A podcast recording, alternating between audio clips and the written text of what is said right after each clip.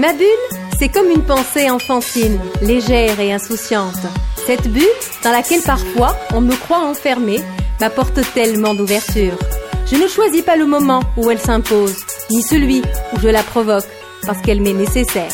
Elle me convient, me protège, me libère, me rassure et me permet de rencontrer des personnes singulières, car dans ma bulle, je ne suis jamais seule. Dans ma bulle.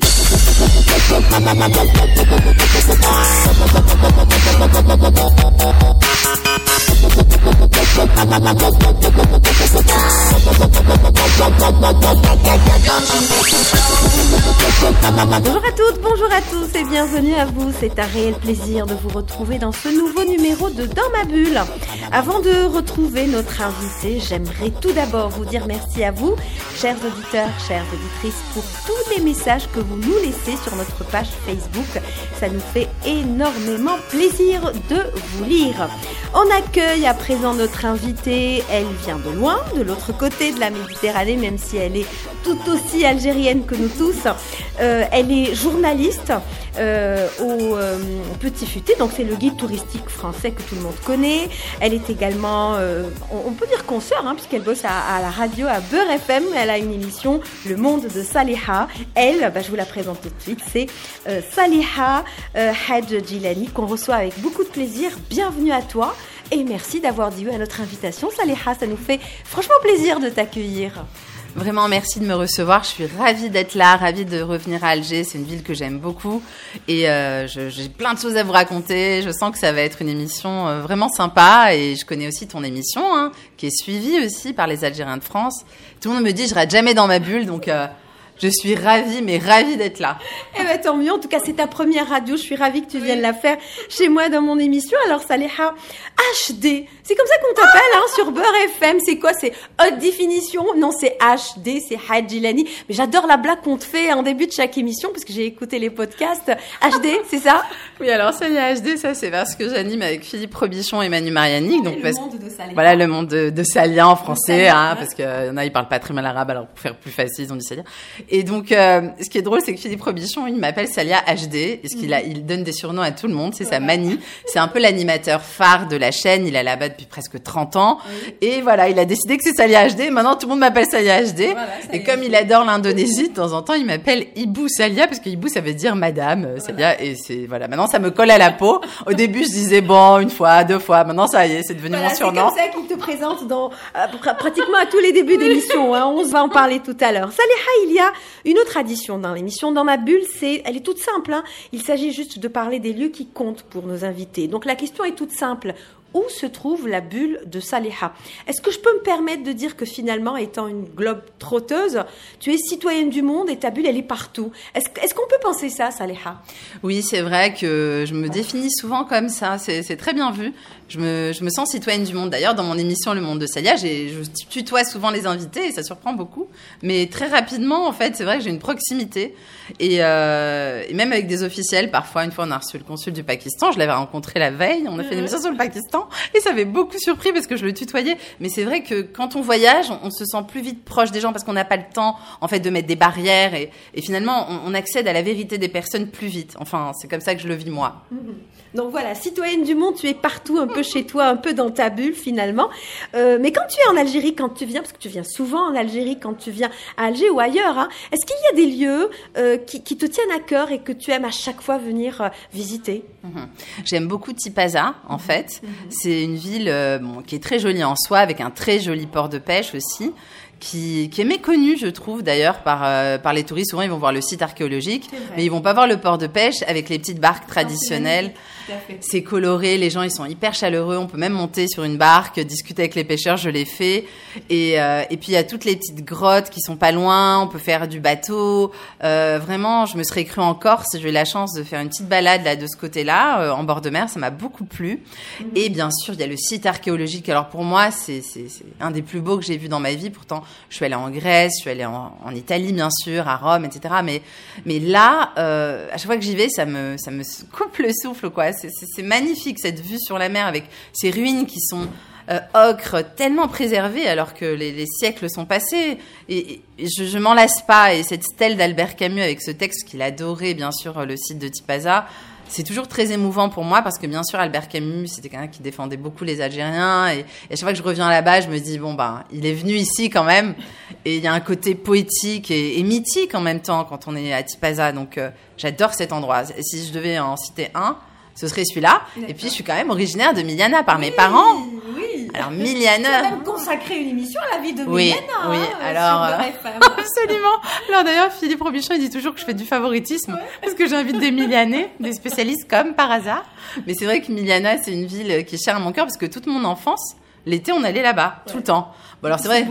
C'est joli, oui, oui. C'est vraiment, pour ceux qui connaissent pas, peut-être il y a des collines tout autour, ça surplombe un peu une plaine. On est vraiment à la fois dans la montagne, à la fois dans la ville. C'est une toute petite ville, mais qui a beaucoup de charme, avec des grandes allées de platanes. Mmh. Et euh, il y a le Zacar, bien sûr, cette montagne très connue aussi, parce qu'il y, y, a eu les mines du Zacar, les mines de fer, qui ont permis de construire la Tour Eiffel pendant l'époque coloniale, parce que c'est du tungstène, c'est quelque chose de très résistant. Et donc, euh, il se trouve que mon grand-père paternel, que malheureusement j'ai pas connu, c'était un mineur. Mmh. Donc, euh, tout est lié, parce que finalement, moi, très jeune, je, suis du sud de la France, je suis née hier dans le Var. Mhm. Je voulais aller à Paris parce que à 11 ans, j'ai vu la Tour Eiffel et j'ai dit c'est la ville où je veux vivre, sans savoir finalement que dans mes ancêtres, il y avait des gens qui avaient travaillé ce fer. Mhm. Et c'est vrai qu'aujourd'hui, avec le recul, je me dis finalement tout est lié à Miliana, même Paris, même, ma vie. même la Tour Eiffel. Alors, c'est le centre du monde. Voilà. Donc, en plus, tu te présentes bien quand tu parles de Méliana. Tu dis, ouais, c'est quelqu'un de Méliana, comme tous les gens de Méliana, ils sont exceptionnels. voilà. J'adore comment tu présentes les choses. Alors, Saleh Hadjilani, euh, tu viens de le dire, hein, tu es dans le Var. Est-ce que c'est dans le Var qu'il y a ta, ta bulle à toi, très intime, très personnelle, ou c'est plutôt Paris? Alors c'est plutôt dans le Var, il faut quand même dire les choses. dire que je suis née là-bas. Voilà, je suis née à Hier, une petite ville où il y a plein de palmiers. En fait, elle s'appelle Hier les Palmiers d'ailleurs, c'est la ville où il y a le plus de palmiers en France. Mhm. Donc quand, quand on est là-bas, on a l'impression même qu'on pourrait être en Algérie. Euh, je pense que dans l'inconscient de mes parents, ça s'est passé comme ça quand ils ont immigré, puisqu'ils sont arrivés à Marseille.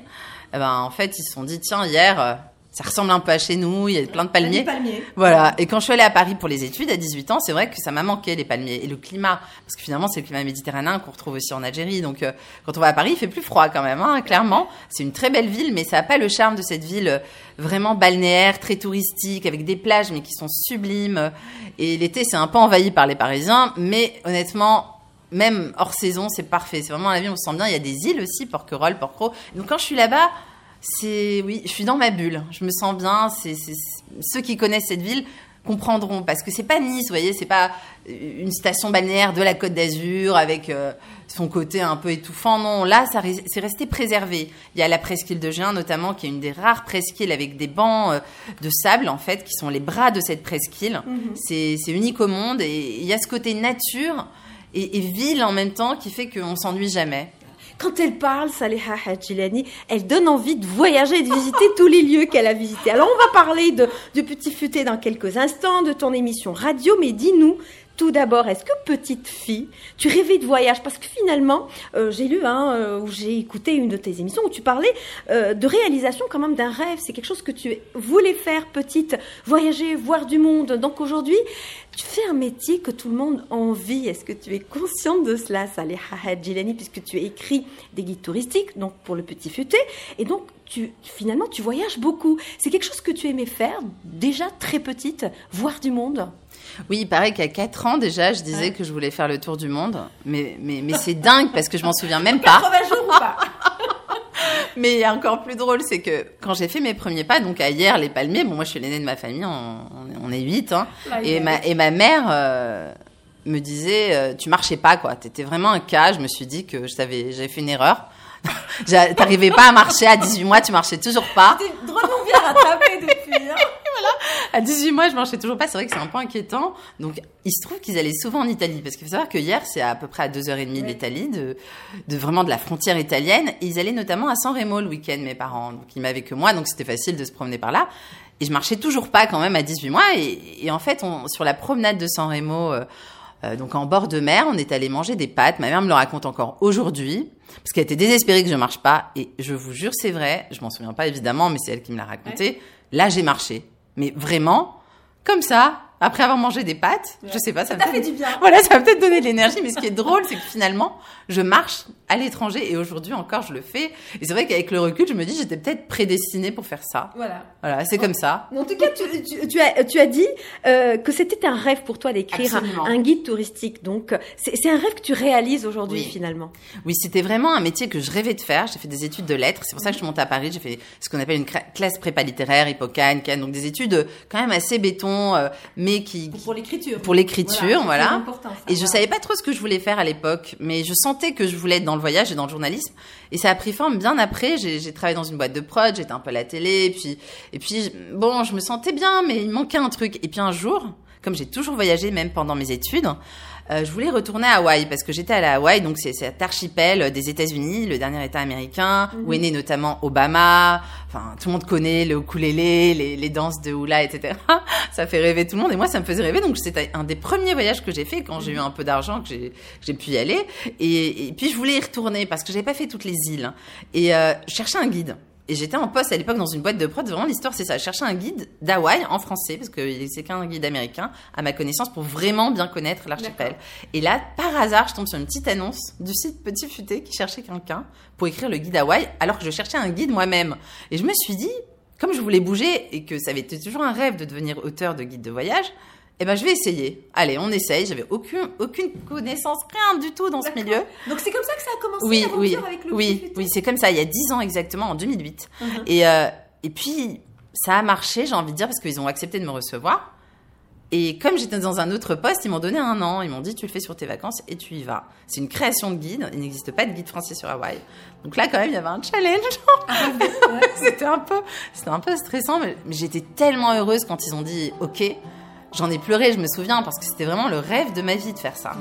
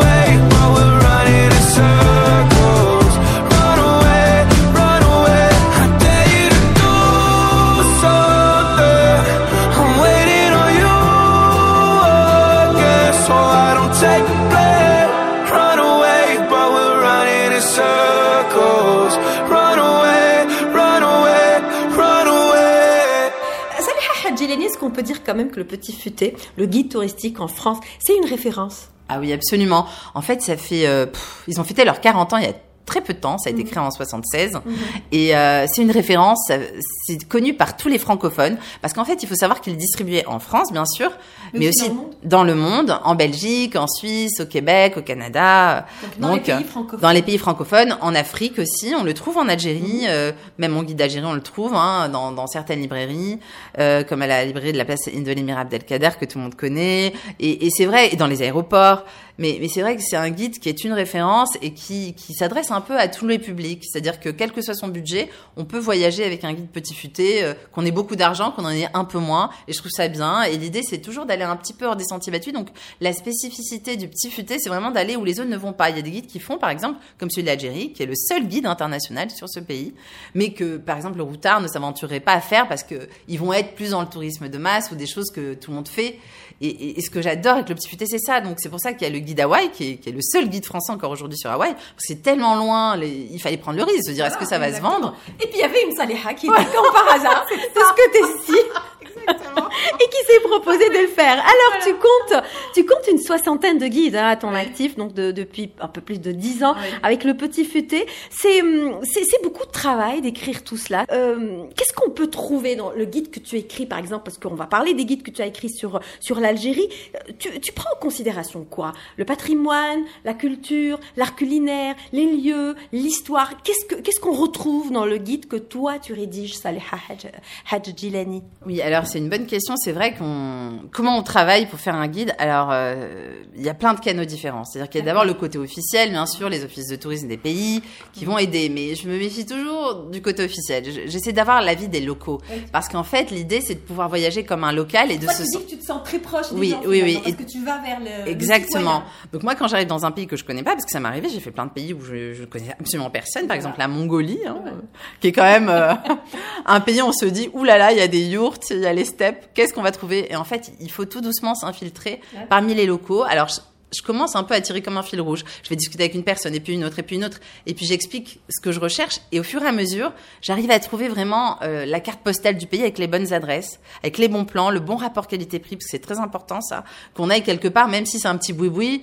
Eh ben, on a mangé, on est content, et on se dit, on en a pour notre argent, on s'est pas fait avoir, on, on tombe pas malade, c'est très important ça aussi quand on est à l'étranger. Et puis même dans un endroit un peu luxueux, pareil, se dire que ok, on, on a payé un peu cher, mais c'est le prix, mhm. ça vaut le coup. On se dit pas qu'on s'est fait arnaquer. Donc c'est très important qu'on teste. On essaie vraiment. De... Finalement, tu testes tout. Oui, oui, on essaie de tester un maximum. Voilà. Et quand on n'a pas le temps, parce qu'il faut pas rêver, on peut pas tout tester, c'est impossible. On, hein. on part sur une, une durée bien précise. On travaille quand même avec des gens qui font qu'on sait que ça vaut le coup et des gens de confiance. Au bout d'un moment, on arrive à savoir sur place parce que euh, tout le monde se mmh. connaît au final et, et, on sait très vite ce qui est bien et ce qui est pas bien. Il suffit de discuter. Même à Alger, quand on cherche un bon restaurant, en deux minutes, on va le savoir. Hein. Les gens, ils sont sans pitié pour la nourriture ici surtout. C'est vrai, c'est vrai. Tu as bien raison. Alors, tu as écrit euh, le guide, euh, le petit futé, donc Oran, Alger, mmh. Algérie aussi. Il y a, tu le disais tout à l'heure, avant de commencer l'émission, qu'il y a une nouvelle édition qui, qui se prépare, qui est en, en, voilà, en impression. pourquoi, pourquoi Oran? Pourquoi Alger? Pourquoi ces deux villes de l'Algérie, euh, Saleh Hadj Oui, c'est vrai que Alger, parce que c'est la capitale, euh, qu'en France, et même les Algériens de France, et les Français en général, et les Belges, et les tout le monde connaît Alger. C'est une ville qui fait rêver. Et il y a le passé colonial aussi, il y, a, il y, a, toute cette architecture que tout le monde connaît. Donc forcément, on a commencé par la capitale. Et puis après, Oran, pour les guides villes, c'est parce que c'est une ville aussi euh, qui est, qui est importante ouais. et qui, qui, est très festive, euh, qui a beaucoup d'histoire, beaucoup de patrimoine et qui, qui parle aussi aux Algériens euh, parce qu'il y a tout ce qui est culture musicale, le rail, la plupart des artistes viennent de là-bas peut citer Khaled, mais il y en a tellement.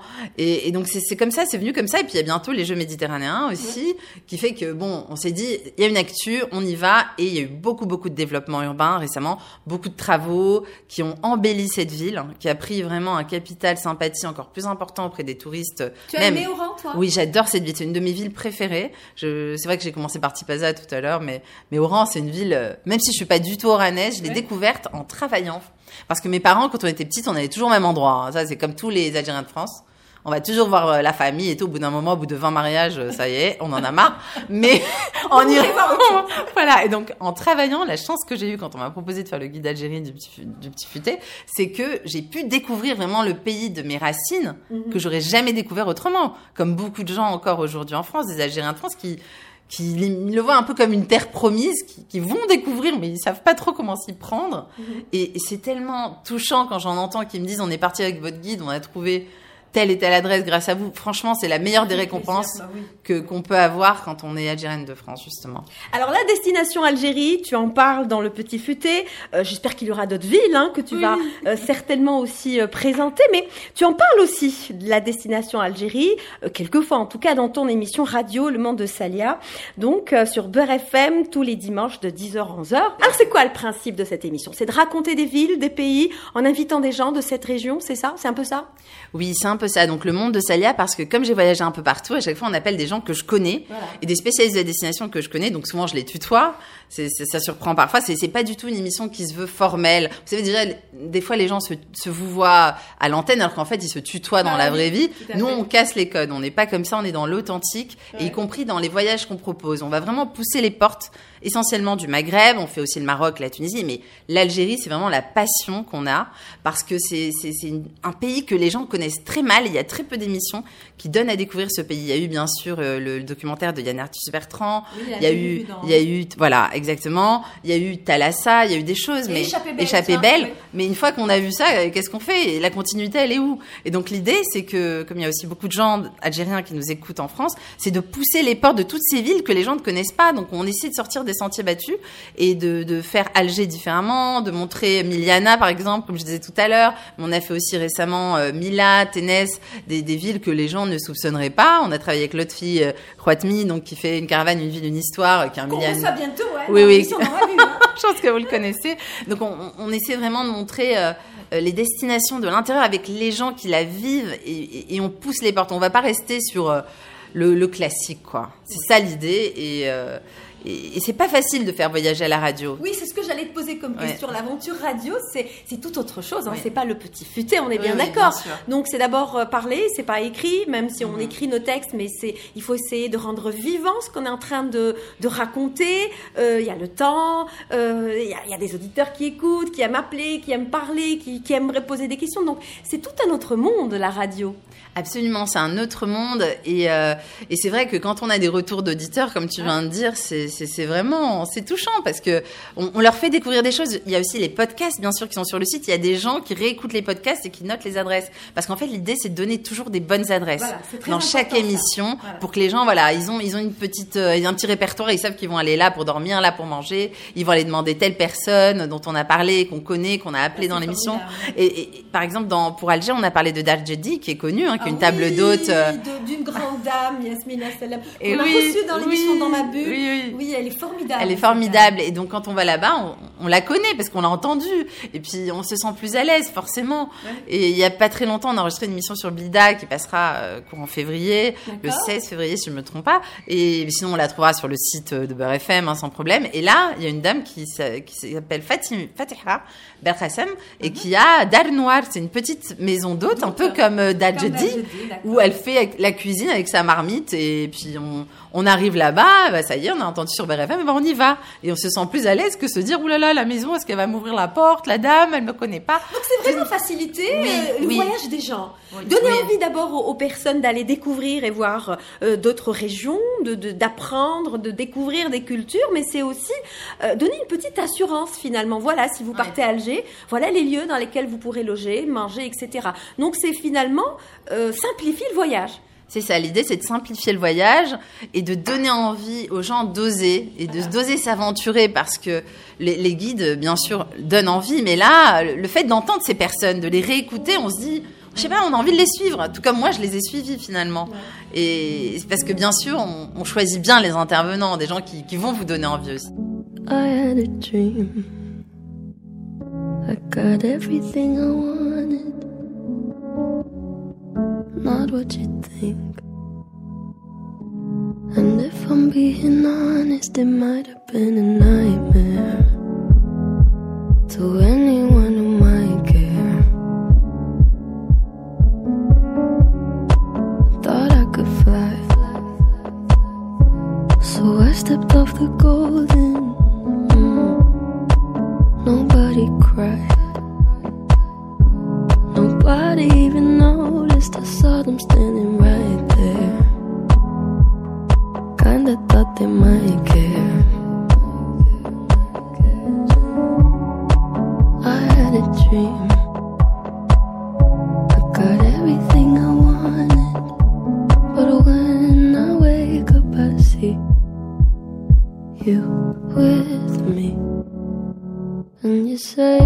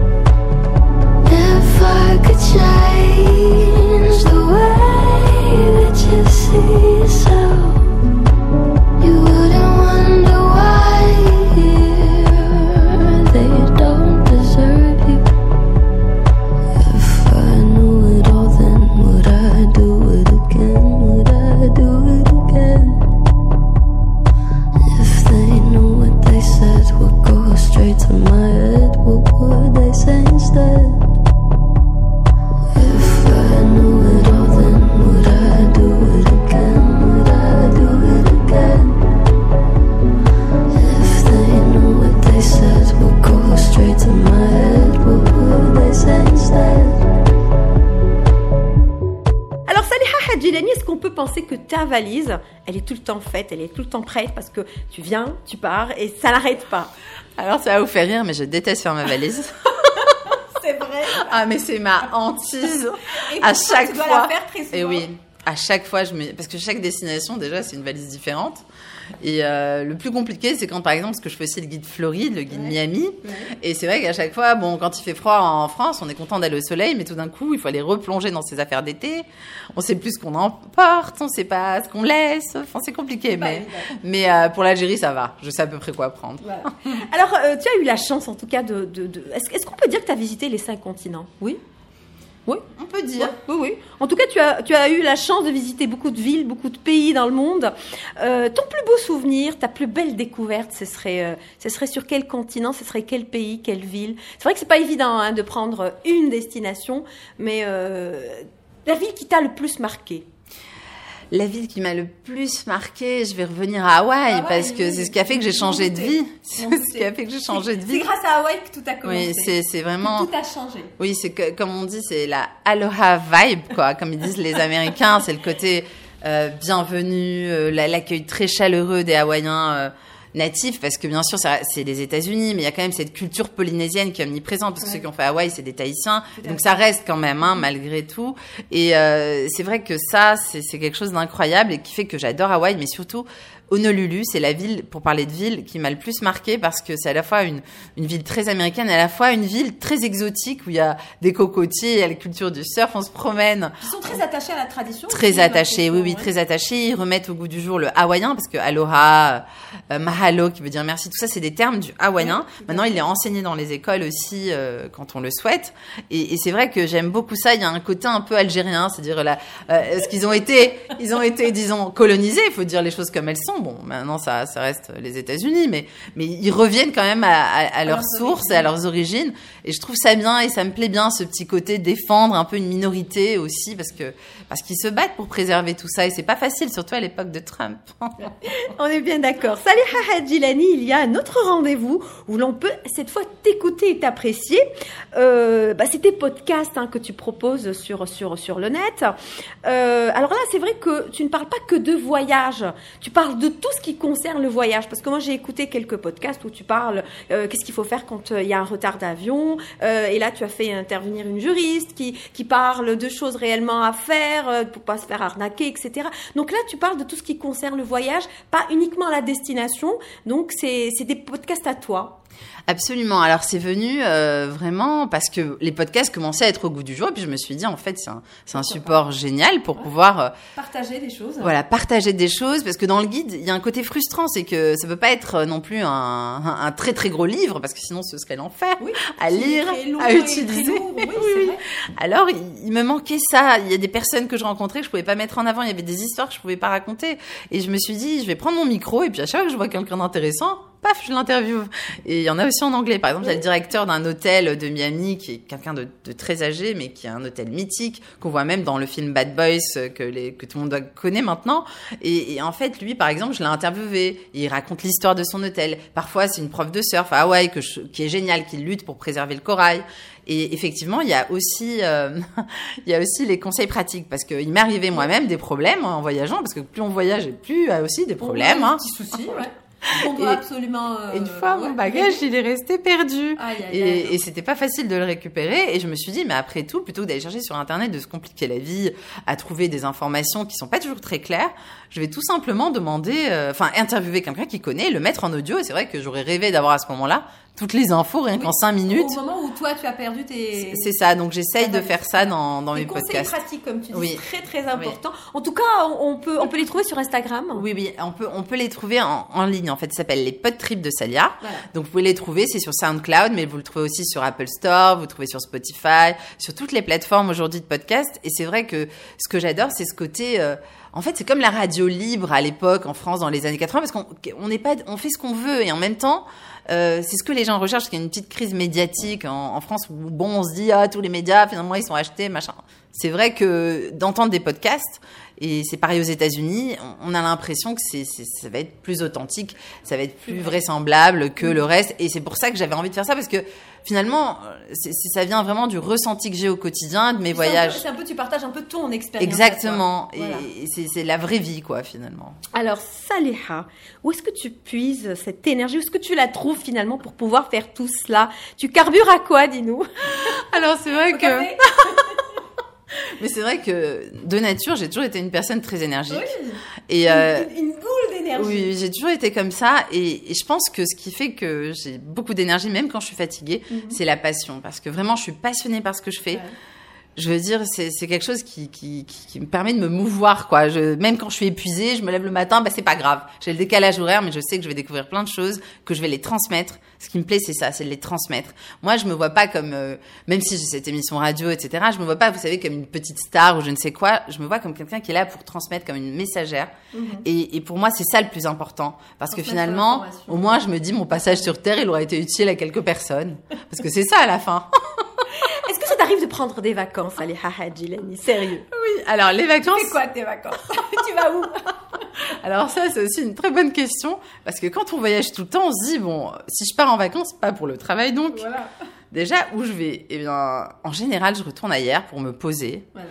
parce que il faut se ressourcer quand même, il faut se reposer. C'est vrai qu'auprès des siens, on est bien et que j'aime bien, je me sens bien. Mais récemment, je suis partie en vacances en Thaïlande Mhm. et je n'ai pas aimé du tout ce pays. je tiens à préciser, mauvaise pioche. J'ai d'ailleurs fait une émission dessus qu'on pourra réécouter. T'as été où euh, en Thaïlande? J'ai été, À euh, Pattaya Non, non, pas à Pattaya. J'étais à Bangkok, qui est une ville à la limite que j'ai bien appréciée parce qu'il y avait plein de rooftops. C'est vraiment une ville avec beaucoup d'énergie. Parce que j'aime beaucoup les grandes villes en général. On s'ennuie jamais. Et on découvre vraiment la, la culture locale. Et- mais je suis allée à Koh Samui. Là, j'étais un peu déçue. Il pleuvait tout le temps. Et en plus, j'ai eu une très grosse mésaventure avec des punaises dans un hôtel. C'est quand même le comble que ça soit tombé sur moi. Aïe. Et elles m'ont, mais dévoré jusqu'au bout. J'ai dû jeter ma valise parce que j'arrivais pas m'en débarrasser. J'en ai racheté une autre. J'ai dû jeter mes habits à l'arrivée à Paris parce qu'en fait, dans l'avion, il y en avait encore sur moi. Et je m'en suis, et je m'en suis sortie. hein, J'en ai Ça, plus. c'est la mauvaise. euh, La pire mauvaise- expérience, ça peut arriver n'importe où. dis, Voilà, ouais. ça peut arriver n'importe où. Mais c'est sûr qu'après, ça donne pas envie d'y retourner. Mais plus, plus profondément, ce que j'ai pas aimé, c'est, euh, c'est que c'est un pays. En fait, le tourisme de masse a fait perdre l'âme euh, aux Thaïlandais, leur âme aux, aux Thaïlandais. C'est-à-dire que c'est terrible de dire ça, mais, mais ils ont oublié un peu qu'ils étaient. Ils sont tellement dans le business du tourisme qu'en fait, on n'arrive pas à les connaître réellement. On- ils ont perdu leur, euh, leur authenticité et ils pensent toujours, vous savez, à ce qu'ils vont pouvoir tirer de vous au niveau argent. Même dans un temple bouddhiste que j'ai visité, le moine, il n'était pas content parce que j'avais mis un peu de sous, mais pas assez pour lui, a priori. Il m'a fait la tête. C'était assez agressif. Et, pour avoir fait l'Inde, où là, le bouddhisme est né et tout, j'avais une idée du bouddhisme qui était très différente. Mais euh, l'Inde, que j'ai beaucoup aimé d'ailleurs. Mais voilà, quoi. Donc la, la Thaïlande, euh, voilà, c'était des vacances un peu ratées. Donc la prochaine fois, je crois que j'irai ailleurs. hein. On va éviter. euh, Pourtant, je suis une aventurière, mais c'est à ça. Miliana Ou à Miliana. Voilà. Miliana, au moins, c'est des valeurs sûres aussi. Alors, euh, découvrir un pays pour toi, ça, ça, ça doit forcément passer par, bien sûr, la culture, le patrimoine, l'art culinaire. Est-ce que tu as déjà été déçu par un plat Sérieusement? Euh, dans- euh, donc il y a un autre guide que j'écris qui est le guide Cuba. Cuba, un pays que j'adore, que j'affectionne particulièrement. Il faut savoir que les Cubains sont très proches des Algériens en plus. donc euh, il y a une histoire avec Che Guevara qui est venu ici, tout le monde la connaît. Donc quand je vais là-bas, ils disent t'es une sœur quoi, c'est pas t'es pas juste la, la française, non t'es algérienne, t'es une sœur et c'est comme ça que beaucoup de Cubains m'appellent et d'ailleurs j'ai beaucoup d'amis maintenant. Alors les plats cubains, effectivement, euh, du fait de l'embargo, etc. Bon, ils ont moins de produits, donc c'est vrai que j'ai pu être un peu déçue par le, le côté monotone de la nourriture, si je pouvais parler de déception. Mais après, la gastronomie est en train de se renouveler et euh, ils ont beaucoup de Cubains qui ont voyagé à l'étranger maintenant qui reviennent et qui ont travaillé dans des bateaux de croisière, qui ont été formés en Espagne et tout quand même. une touche de, Oui, qui, qui améliore la gastronomie euh, avec des influences internationales et qui, la, qui, qui développe plus le côté bon produit, produit du terroir. Et ça s'améliore. Mais la seule fois où j'ai été vraiment euh, un peu déçue, c'était à mon arrivée à Cuba quand je connaissais rien. Alors là, j'ai mangé, vous savez, le riz avec euh, le poulet, c'était tout sec. Mais les pauvres, ils avaient pas grand chose, alors j'allais pas me plaindre. Mais je me suis dit, j'ai peut-être pas mangé ça pendant un mois.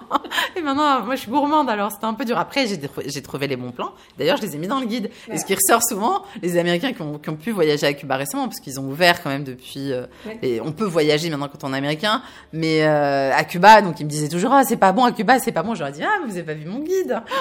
vous allez voir les adresses elles sont dedans et on Et peut bien adresses, Oui, surtout à La Havane, il y a vraiment des, des super adresses et le guide on le trouve facilement euh, bon, sur Amazon et puis aussi le site internet du Petit Futé. En fait, quand on le consulte, on peut lire les adresses. Hein, euh, elles sont accessibles gratuitement à tous. Ce que je sais qu'ici des fois c'est compliqué avec Amazon, donc euh, je préfère le préciser.